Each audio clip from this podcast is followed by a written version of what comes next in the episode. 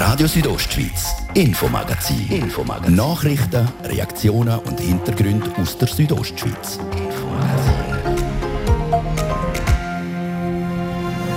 Die Omikron-Variante ist auch in Graubünden angekommen. Fast 4000 Personen sind momentan im Kanton in Quarantäne oder Isolation. Wenn die Zahl noch stark steigt, und das ist zu befürchten, dann werden wir in größere Probleme hineinlaufen und dann braucht es auch weitere Massnahmen. Ich habe heute Morgen den Bündner Gesundheitsdirektor zum Interview getroffen. Es sei wichtig, jetzt über Silvesterkontakt wieder zu reduzieren. Dann gehen wir ins Militär. Der Erhebungszweck die wir häufig Katzen kastrieren, die von, von Bauernhöfen der Region vor allem sind. Genau, richtig gehört. Wieso man im Militär Katzen kastriert, das hören wir im zweiten Teil von unserer Reportage bei Veterinär- und Armeetierabteilung 13. Und im Sport schauen wir natürlich auf die Lenzer Heide. Dort ist der erfolgreichste Schweizer Langläufer heute Nachmittag sein letztes Rennen auf Schweizer Boden gefahren. Wie es Dario Colonia gelaufen ist, das hören wir dann im zweiten Teil. Das ist das Infomagazin bei Radio Südostschweiz am 29. Dezember. Im Studio ist der Dario Gruber. Einen guten Abend.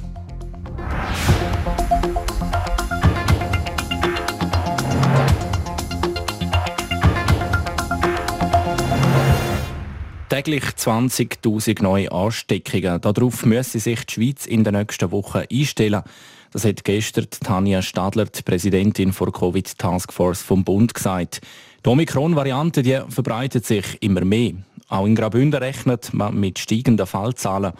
Über das und ob es allenfalls strengere Massnahmen braucht, habe ich heute Morgen mit dem Bündner Gesundheitsdirektor Peter Peyer reden Aufgrund der uns bekannten Zahlen gehen wir auch davon aus, dass auch in Graubünden deutlich über 50 Prozent Omikron-Varianten ist. Und wenn man insgesamt schaut, sieht man, dass die Anzahl Infektionen mit Delta-Varianten sehr steil oben runterkommt und gleichzeitig die Omikron-Variante praktisch senkrecht steigt.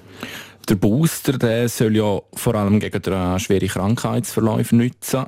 Wie ist Graubünden unterwegs, punkto dritte Impfung? Also, wie viele Leute sind schon dreimal geimpft im Kanton? Wir haben gut 56'000 Leute schon dreimal geimpft, Stand gestern Abend. Das sind etwas über 28 Prozent der Bündner Bevölkerung. Damit sind wir so im interkantonalen Vergleich äh, sehr weit vorne mit dabei. Und wir empfehlen natürlich äh, dringend allen Leuten, die noch nicht boostert sind und die die vier Monate seit der Grundimmunisierung abgelaufen sind, jetzt unbedingt auch den Booster machen lassen. Jetzt von den Fällen her sagen eben neu die 20- bis 29-Jährigen am stärksten betroffen. Silvester steht vor der Tür. Man wird wahrscheinlich nicht verhindern können, dass Haufen junge Leute zusammenkommen und feiern. Macht Ihnen das Sorgen, Herr Bayer? Ja, grundsätzlich muss jede und jeder selber wissen, wie risikoreich er oder sie sich verhalten will. Wir empfehlen natürlich dringend, möglichst Kontakt zu vermeiden, halt im Familienkreis zu feiern oder nur in einem kleinen Kreis mit Leuten, die man wirklich kennt. Und wenn man mehr Risiko eingehen will und meint man, wir sind es wo in einer größeren Gruppe, in geschlossenen Räumen, dann soll man sich unbedingt vorher und nachher testen lassen, um zu schauen, ob man wirklich niemand ansteckt und auch nicht angesteckt worden ist. Letztes Jahr ist der Kanton Graubünden Anfang Dezember vorgepresst und hat auch Restaurant und Club geschlossen. Schweizweit hat der Bundesrat diese Betrieb später dicht gemacht. Ein derartiges Vorpreschen von der Bündner Regierung gibt es in den nächsten Wochen hoffentlich nicht. Also der Blick so weit vorauswerfen können wir nicht. Wir wissen einfach, dass Omikron hoch ansteckend ist, viel ansteckender als alle anderen Varianten, die wir bis jetzt kennt haben. Und dass Szenarien und Zahlen, wie sie sich jetzt entwickeln, halt darauf hinweisen, dass wir in den nächsten Wochen mit einer sehr hohen Anzahl von erkrankten Personen müssen rechnen Das heißt, wir können nicht ausschließen, dass wir dann irgendwann weitere Maßnahmen ergreifen werden muss, um eben das Gesundheitswesen zu schützen, aber auch zum schauen, dass wir überhaupt die, die, die wichtigen öffentlichen Betriebe, aber auch die Wirtschaft können am Laufen halten, weil wir sehen jetzt schon, wir haben rund 3800 Personen im Kanton, die in Quarantäne oder Isolation sind. Und das sind immer auch Leute, die irgendwo am Arbeitsplatz fehlen, die im Gesundheitswesen fehlen, die in der Schule fehlen können und so weiter. Und wenn die Zahl noch stark steigt, und das ist zu befürchten, dann werden wir in größere Probleme hineinlaufen und dann braucht es auch weitere Massnahmen. Nochmal zurück zum äh, Booster, also die dritte Impfung. Fachleute reden schon von einer vierten Impfung gegen die Omikron-Variante. Damit wird in Graubünden die vierte Impfung etwa im Frühling kommen? Das ist jetzt noch zu früh zum sagen. Wir sehen tatsächlich, dass es Länder gibt, wo testen, ob eine vierte Impfung mehr Schutz bringt. Aber in der Schweiz gibt es noch keine derige Empfehlung und darum wichtig ist im Moment einmal, dass man sich überhaupt impfen lässt, wer noch nicht ist. Das kann man jederzeit auch noch eine Erstimpfung machen. Und nachher ist natürlich wichtig, dass man sich einmal boostern lässt. Und alles Weitere müssen wir halt auch ein bisschen im Verlauf der Zeit schauen, wie sich die Situation weiterentwickelt. Peter Bayer, bald ist es soweit, im März ist es zwei Jahre, dass wir in dieser Pandemie stecken. Fachleute gehen auch davon aus, dass etwa im Jahr SARS-CoV-2 endemisch wird, also das heißt zu unserem Alltag gehört, wie beispielsweise Influenza. Sie sind ja auch im regelmäßigen Austausch mit Gesundheitsfachleuten. Sind Sie auch dieser Meinung? Also das ist ein Szenario, wo könnte wahrscheinlich sein.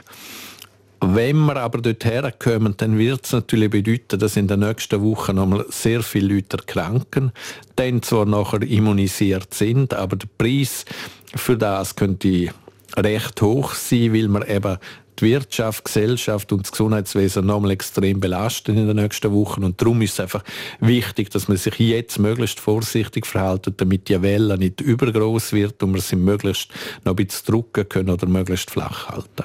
Aber das Szenario könnte so sein, dass wir dann tatsächlich im Frühling durch das Gröbste durch sind und nachher Covid halt so wie eine Grippe alljährlich in gewissen Wellen äh, auf uns zukommt, aber dann nicht mehr trotz Gesundheitswesen zu überlasten. Sagt der Regierungsrat und Gesundheitsdirektor Peter Bayer.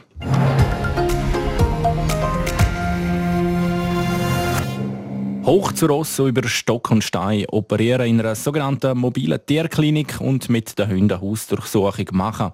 Im zweiten Teil der grossen Militärreportage nehmen wir euch mit zu Soldaten, die ihren Dienst mit Rösser und Hunden absolvieren.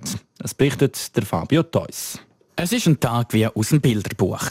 Der Himmel stahlblau, die Sonne im Gesicht. Graubünden zeigt sich von seiner schönsten Seite. Wir sind unterwegs auf einer, man könnte sagen, militärischen Tour de Grison. Eingeladen hat uns die Veterinär- und Armeetierabteilung 13. Sie hat kürzlich ihren Wiederholungskurs im Kanton Graubünden absolviert. Auf verschiedenen Standorten wird geübt. In Katzis und in Prättigau etwa sind Soldaten hoch zu Ross. Es geht durch Wald und über Feld. Es wird beobachtet und transportiert. Wir haben es gestern Abend gehört, hier im Infomagazin. Heute geht es weiter nach Davos und Bonaduz. Dort, zu Bonaduz, steht eine sogenannte mobile Tierklinik. Im Dienst der Oberleutnant Imboda. Er ist Tierarzt. Also grundsätzlich ist die Idee von der Mobiltierklinik, dass wir eigentlich für die Hunde von der Hundeviererkompanie, ähm, wenn die Verletzungen haben, dass wir die hier aufnehmen und umpflegen oder einfach die Verletzungen behandeln. Der Übungszweck, die wir häufig Katzen kastrieren, die von, von Bauernhöfen der Region vor allem sind. Dann gehen wir rein in die Mobiltierklinik. Wir sind live dabei, während eine Katze kastriert wird.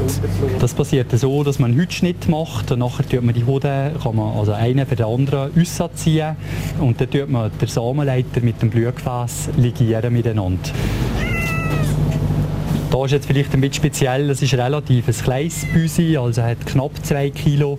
In der Regel schaut man dass die eher ein bisschen grösser sind, aber jetzt hier machen wir einen Kompromiss, in dem sie, weil es halt Wildkatzen sind. Wir haben mit dem Gerät wird ein bisschen Sauerstoff zugeführt, einfach, dass, äh, dass sicher von der Narkose her, dass das gut überstanden wird. Jetzt kommt es zum Schnitt, wenn ich das richtig sehe. Der, äh, aber wie gesagt, der Hodensack eröffnen, damit er den Hoden nachher kann. Und dann, wie gesagt, das Blutgefäß und äh, der Samenleiter trennen voneinander und die miteinander verknoten. Es ist dann auch alles gut gegangen. Operation gelungen. Von Bonaduz führt unsere Militärtour weiter nach Gunter. Dort kriegen wir es mit einer Tierseuche zu tun.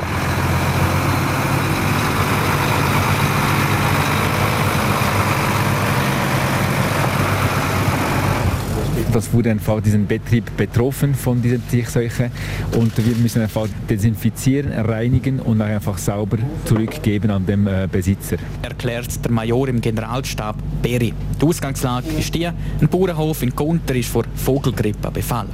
Als Übung. Es geht darum, dass die Spezialisten der Veterinär- und Armeetierabteilung 13 den Bauernhof säubern. Eine heikle Sache. Entsprechend gross sind Vorsichtsmaßnahmen. Wir sind auch mit Schutzausrüstung einfach unterwegs und je nach Zone sieht einfach eine spezifische Ausrüstung zu, äh, zu den, für den Soldaten. Also von dem her sind auch unsere Soldaten geschützt. Gehen wir rein in die Bekämpfungsübung. In der grünen Zone, dort, wo keine Gefahr besteht, treffen wir den Leutnant Streuli. Er leitet die Übung. Haben hier ja jetzt den Fall von einer Vogelgrippe. Wir schauen immer, dass wir auf die Übungen so ein möglichst reale Szenarien bilden können. Also bei der Übungseinführung habe ich jetzt beispielsweise gesagt, dass im Nordeuropa oben äh, die Vogelgrippe umgeht und dass Zugvögel, die jetzt bei diesen Temperaturen in Süden fliegen, Rast machen in der Schweiz und dann so die Seuche auf den Hof gekommen ist. So, also, als allererstes sind wir immer eine gelbe Zone außen umsetzen. Das ist mir eine Sicherheitszone. Und werden wir noch mit rotem Band eine rote Zone setzen. Dort ist dann eigentlich wirklich die Zeuche drin. Das hier ist die Personenschleuse, die gerade im Aufbau ist. Das heißt, jede Person, die hier drin ist, muss nachher sich abziehen und dann wird sie hier innen abduschen, nur in der Badhose.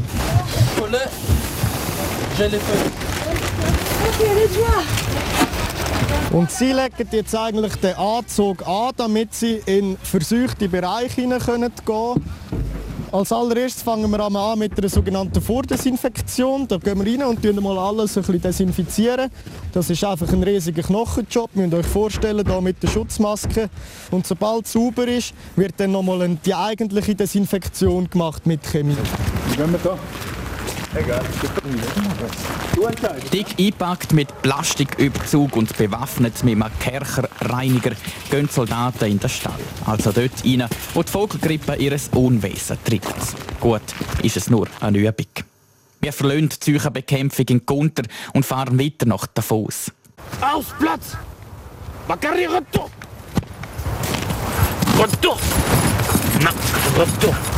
Die Hunde reagieren sofort, säckeln auf eine Person zu, greifen an und beißen.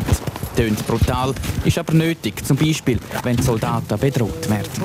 Aggressiv sind die Armeehunde grundsätzlich aber nicht. Eigentlich sind sie sogar ganz brav, solange kein Befehl kommt. Gut, ist auch hier nur eine Übung. Wir sind aktuell in der Übung der Gebäuderdurchsuchung.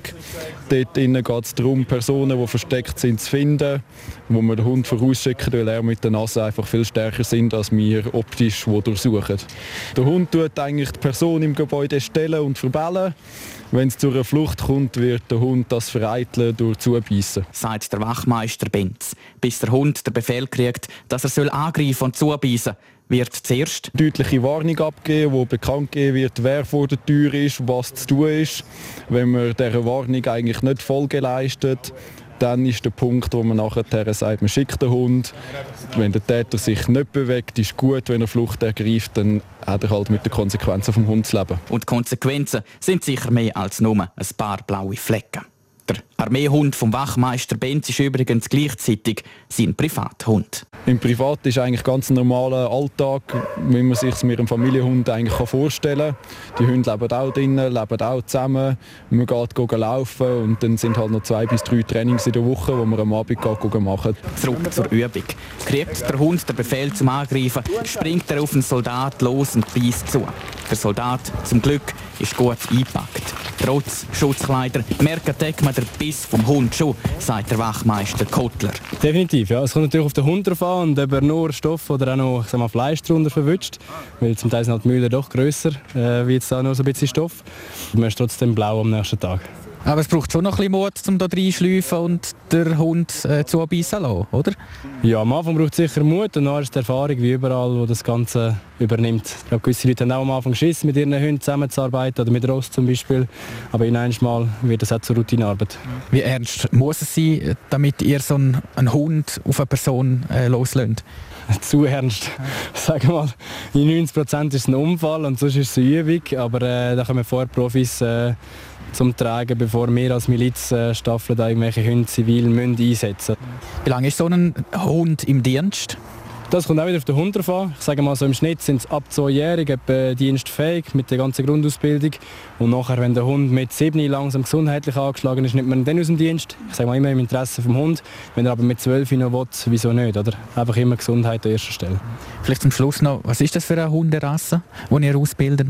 Am Schluss sind es Gebrauchshunde, ist eigentlich der Übertitel. Da gehören von Rottweiler, Dobermann, belgische, deutsche Schäfer alles dazu. Aber es hat sich halt äh, über die Zeit herauskristallisiert, dass vor allem belgische Schäfer, die wir jetzt vorgesehen also Malinois und deutsche Schäfer am besten geeignet sind ähm, für die Arbeit, die wir machen. Ja, und mit dem Besuch bei den Hundeführern in Davos geht unsere militärische Tour durch so zu Ende. Wir sind unterwegs in Katzis, haben gesehen, wie mit Rösser im Wald nach Menschen gesucht wird, sind in Stelz im Prättigau wo Baumstämme gezogen werden, haben eine mobile Tierklinik in Bonaduz besucht, sind bei den Hundeführern in Davos und haben darüber berichtet, wie ein Bauernhof vor Vogelgrippe gesäubert wird. Das wär's von unserer grossen Militärreportage über Menschen und Tiere bei Veterinär- und Armeetierabteilung 13. Der Fabio Theus hat berichtet. Das ist das Infomagazin auf Radio Südostschweiz. Gerade als nächstes geht es weiter mit den Kurznachrichten und im zweiten Teil schauen wir auf die Linzer Heide. Die zweite Etappe vor Tour de Ski ist heute auf dem Programm gestanden. Einen schönen Abend wünschen wir mit Radio Südostschweiz. Halb sechs ist es jetzt gerade Höchste Zeit, ihr kompakt informiert werdet vor Sarah Keller. Wegen der rasanten Ausbreitung der Corona-Variante Omikron in Großbritannien gehen den Apotheken die kostenlosen Schnelltests aus. Der Mangel sei ein riesiges Problem, zumal die Nachfrage gewaltig sei, sagte die Chefin des Branchenverbands der unabhängigen Apotheken. Der Kanton Wallis begrenzt in der Silvesternacht spontane Zusammenkünfte. Demnach dürfen sich im öffentlichen Raum maximal 15 Menschen treffen. Der Staatsrat habe sich angesichts der epidemiologischen Lage und der Gefahr der Überlastung der Spitäler zu diesem Schritt gezwungen gesehen.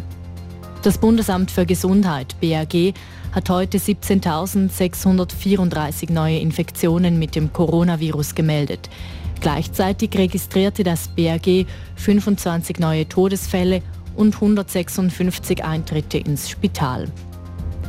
Im Januar startet der Prozess zum spektakulären Juwelendiebstahl aus dem historischen Grünen Gewölbe in Dresden, wie das Landesgericht Dresden mitteilt. Angeklagt sind sechs Personen zwischen 22 und 28 Jahren.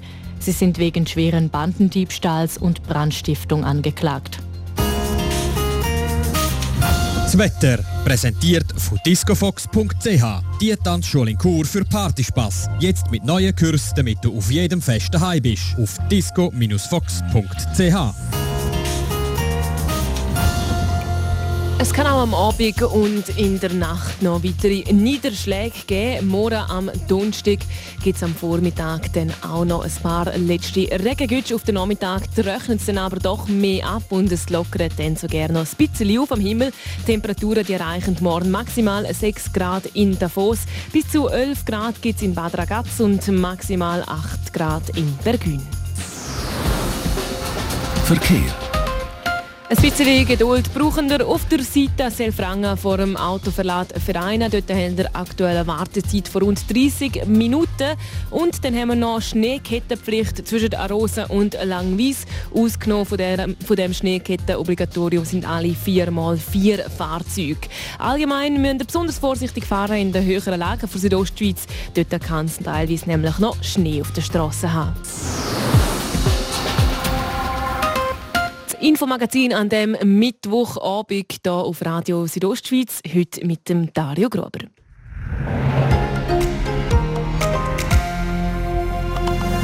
Radio Südostschweiz, Infomagazin. Infomagazin. Nachrichten, Reaktionen und Hintergründe aus der Südostschweiz.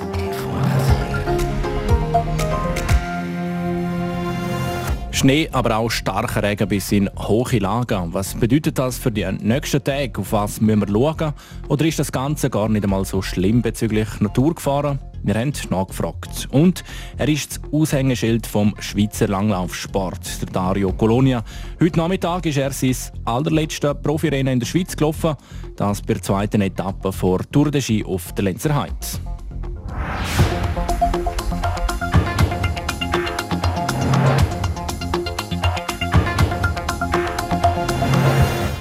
Ja, von außen sieht es momentan nicht gerade gemütlich aus. Schnee, Regen und teilweise starker Regen.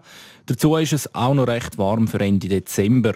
Ist das normal? Oder was heißt das bezüglich Naturgefahren wie Lawinen? Francesca Albertini hat nachgefragt. Lawinen, Hochwasser und Erdrutsch. Alles Naturgefahren. Und genau um die geht es jetzt.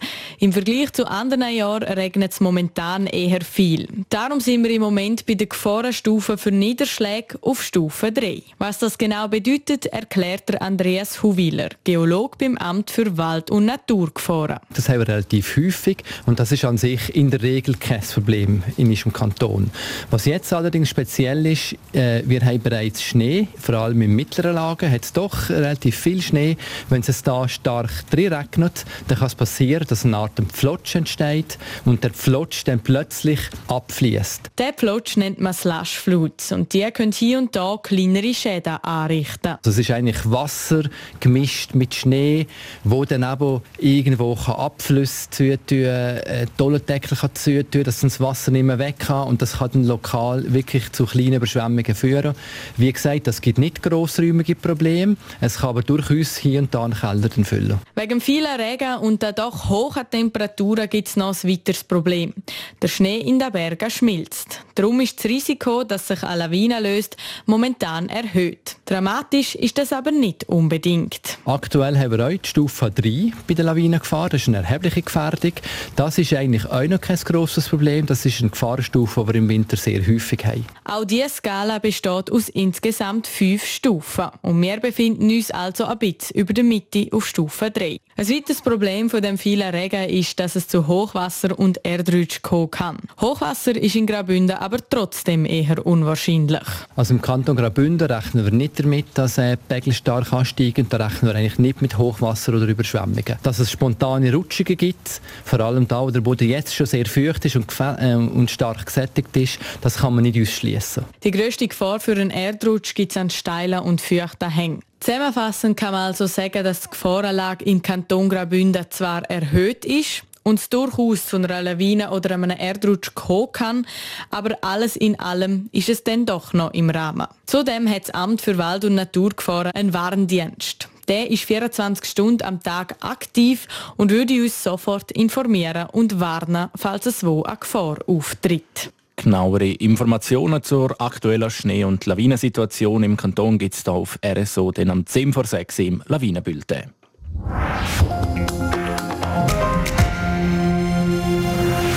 Zwei Tage lang ist auf der Lenzerheide der Langlaufsport im Fokus gestanden. Während der Tour de Ski sind gestern und heute die besten Langläuferinnen und Langläufer gefragt gewesen. Und als letztes Mal vor heimischem Publikum ist auch der Dario Colonia an den Start gegangen. Er hat ja bekannt gegeben, dass er in der Saison aufhören wird. Darum hat es heute auch noch eins von den letzten Mal so tönt. Damen und Herren, wir machen schon mal Lärm für den Dario!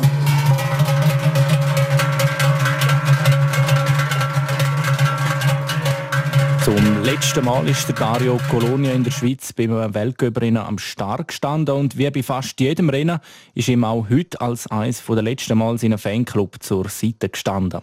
Adrian Kretli hat vor Ort der Sascha Fliri getroffen. Er ist der Präsident vom Fanclub von Dario Colonia, der schon seit dem Anfang mit dabei ist.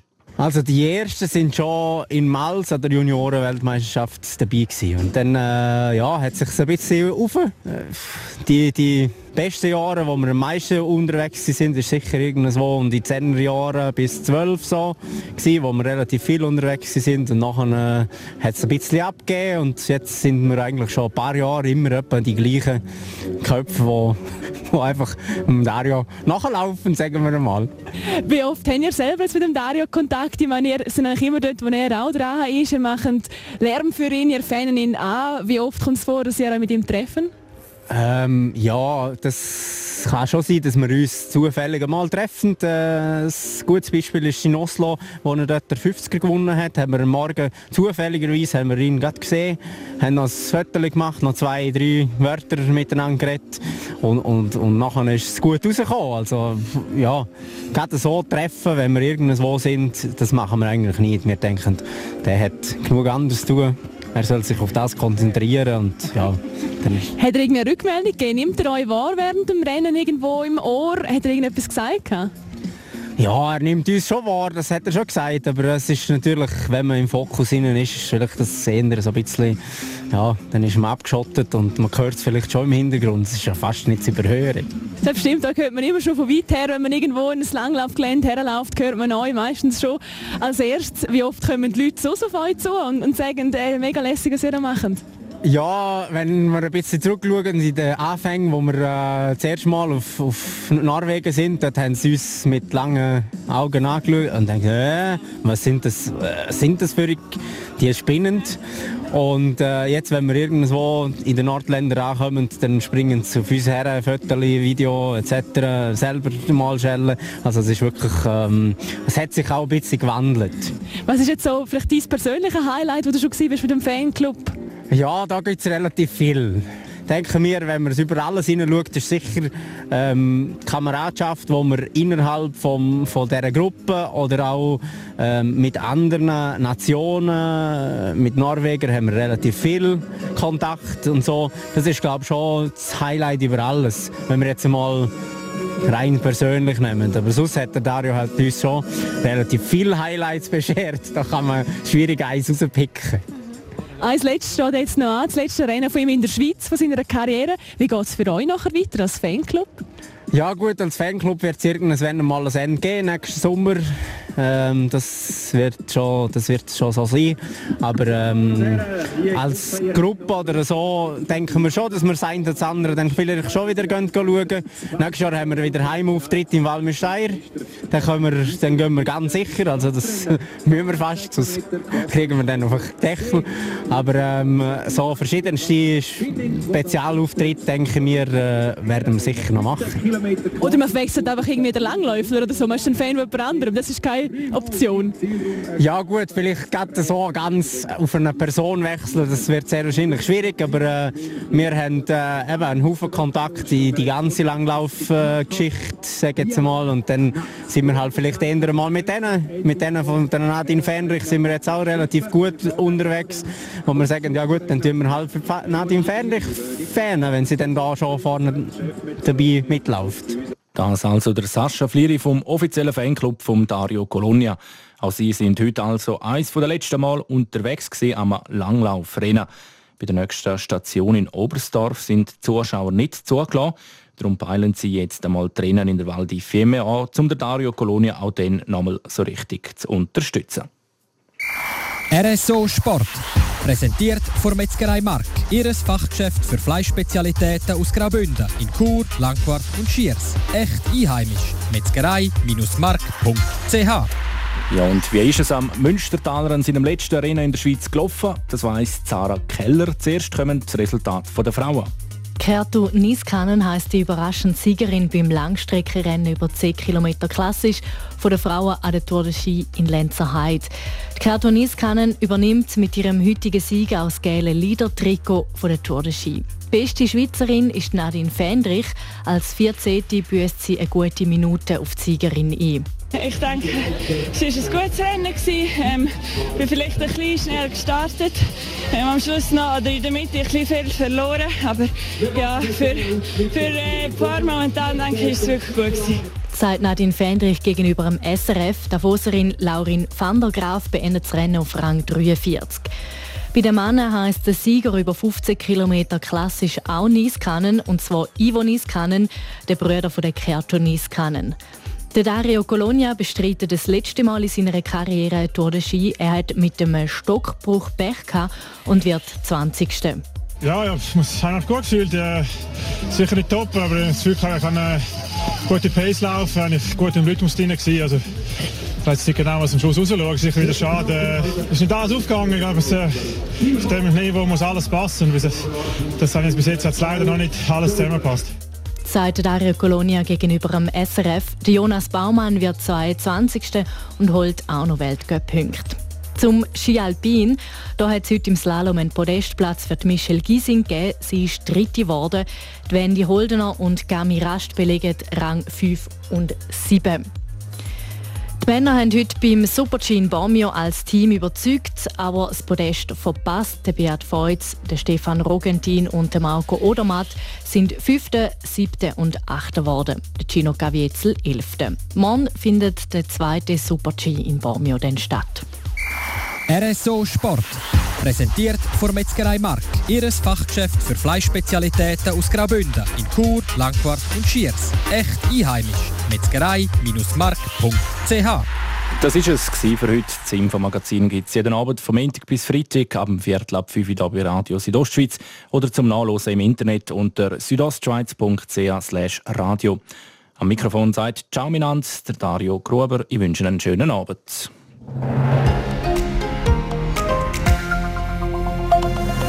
Radio Südostschweiz, Infomagazin. Infomagazin. Nachrichten, Reaktionen und Hintergründe aus der Südostschweiz. Infomagazin.